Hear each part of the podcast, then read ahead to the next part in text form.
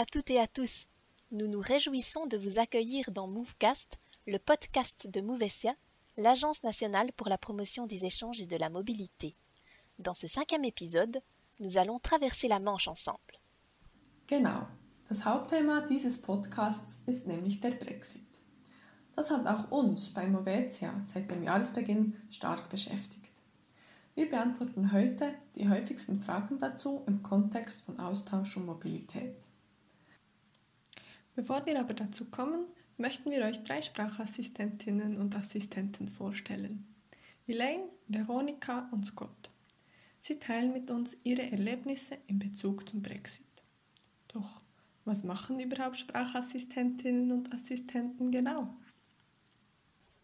Gli assistenti linguistici vengono da un altro paese, lavorano nelle scuole ospitanti e vi insegnano la loro lingua madre, l'inglese, il tedesco o il francese. In questo modo guadagnano una preziosa esperienza professionale e si immergono nella vita del paese che li accoglie. Con la loro presenza nelle scuole ospitanti gli assistenti contribuiscono ai progressi di apprendimento degli alunni. D'altra parte anche loro ci guadagnano facendo una prima esperienza lavorativa. Acquisiscono così competenze che sono richieste nel mercato del lavoro. Hello, I'm from Glasgow, Scotland, and I've been working as an English language assistant at the Canton Schule am Burggraben in St Gallen since September 2020. I'm having a fantastic experience with Movetia, and it's shown me that I'm interested in a possible teaching career. Typically, I teach around 16 lessons a week to 16 to 18 year olds.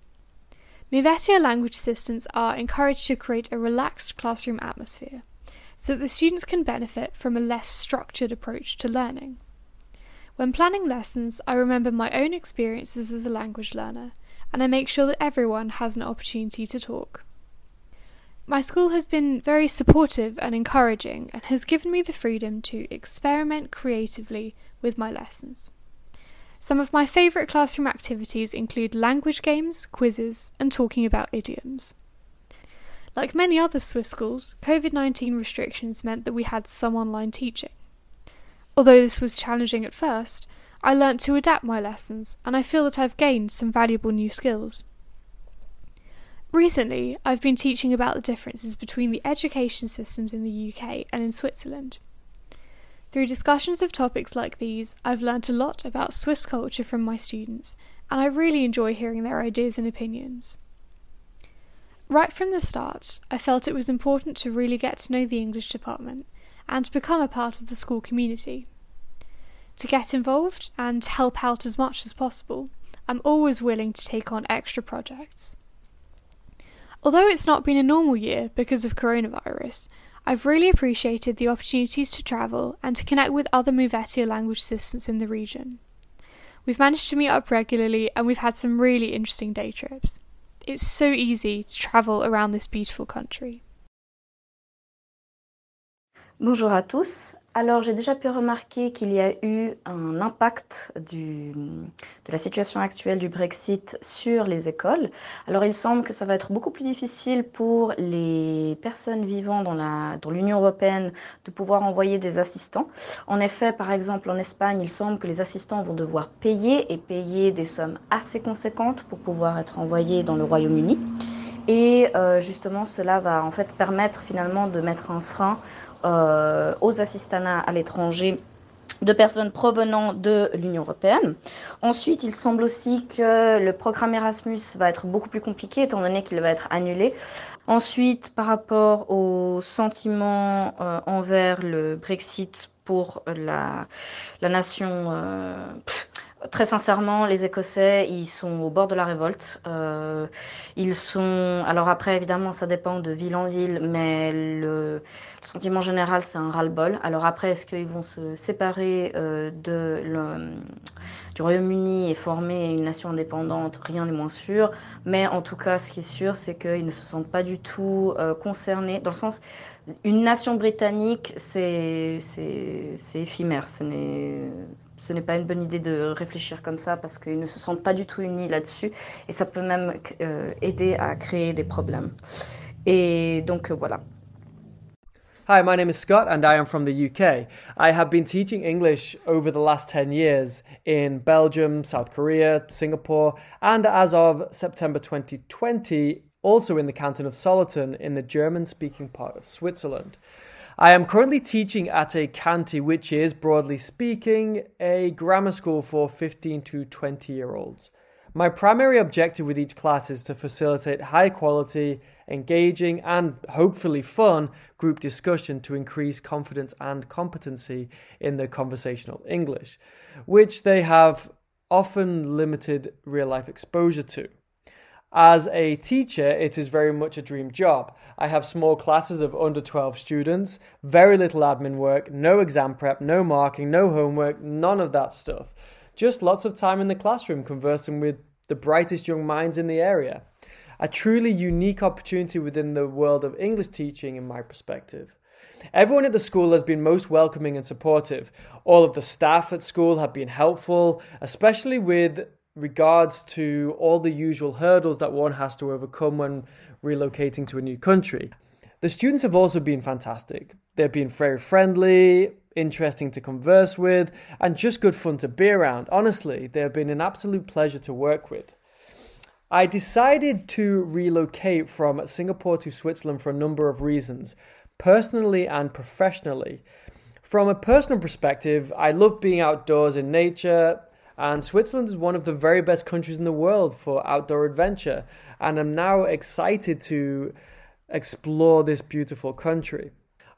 I also have a keen interest in education systems and innovative education practices.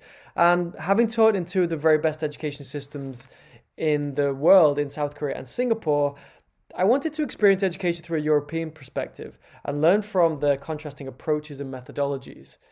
Each country has its own culturally unique approach to education, and I hope to learn more about the Swiss approach over the next year or two. Whether you are a keen language learner looking to develop your language skills in German or French or Italian, a newly qualified teacher looking for experience and adventure, or an already experienced teacher looking for an exciting new experience, I would encourage you to apply for the English Language Assistant Program. It's incredible. Merci pour ces témoignages, Hélène, Véronica et Scott. Du Brexit vécu au Brexit administratif, Laurine nous explique maintenant ce que la sortie du Royaume-Uni de l'Union européenne signifie pour les échanges et les mobilités. Goodbye and take care. Die Britinnen haben sich zum Jahresende 2020 definitiv von der Europäischen Union verabschiedet. Was bedeutet es also für das Schweizer Programm zu Erasmus Plus und bilaterale Austauschprojekte? Grundsätzlich bleibt Austausch und Mobilität mit dem Vereinigten Königreich weiterhin möglich. Bereits laufende Projekte können wie geplant weitergeführt und abgeschlossen werden. Und auch dieses Jahr 2021 ist das Vereinigte Königreich als Partnerland im Schweizer Programm zu Erasmus Plus mit dabei. Hingegen ist noch nicht klar, was 2022 bringen wird. Wir werden Sie informieren, sobald wir mehr dazu wissen. Ändert sich also gar nichts? Doch, denn mit dem Brexit ist das Vereinigte Königreich aus dem Personenfreizügigkeitsabkommen ausgetreten. Das heißt, es gelten neue Einreise- und Aufenthaltsbestimmungen. Wer weniger als sechs Monate an einer britischen Hochschule oder äh, einer Schule studiert, braucht in Zukunft immer, immer noch kein Visum. Wer hingegen länger als sechs Monate im Vereinigten Königreich bleiben will, muss seit dem 1. Januar 2021 ein Studierendenvisum beantragen. Dazu sind bestimmte Bedingungen zu erfüllen und ein Beitrag an das Gesundheitssystem muss gezahlt werden. Für Sprachaufenthalte, welche zwischen sechs und elf Monate dauern, wird ein Kurzaufenthaltsvisum benötigt. Für Praktika und Freiwilligeneinsätze im Vereinigten Königreich wird neu ein temporäres Arbeitsvisum benötigt. Die Details hierzu sind etwas kompliziert, Sie finden alles auf unserer Webseite movetia.ch/brexit. Und auch umgekehrt gelten neue Regeln. Britische Mobilitäten in die Schweiz fallen neu in die Drittstaatenkategorie. Das heißt, auch hier müssen Aufenthalts- und Arbeitsbewilligungen beantragt werden. Für einen Bildungsaufenthalt von mehr als drei Monaten oder für ein Praktikum oder freiwilligen Einsatz, unabhängig der Dauer, ist eine Bewilligung der zuständigen Behörden notwendig.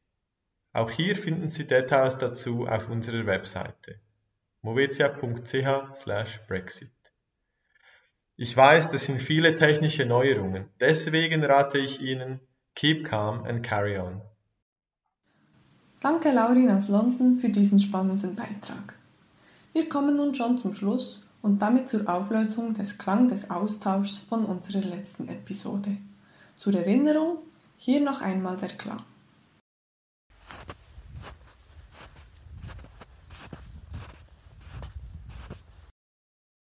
Und, haben Sie es erraten? Passend zur Winterzeit ist es das Knarzen des frisch gefallenen Schnees, wenn man darüber geht. Et maintenant, écoutez bien ce nouveau son. Qu'avons-nous enregistré? Écrivez-nous vos réponses dans les commentaires sur nos pages Facebook ou LinkedIn.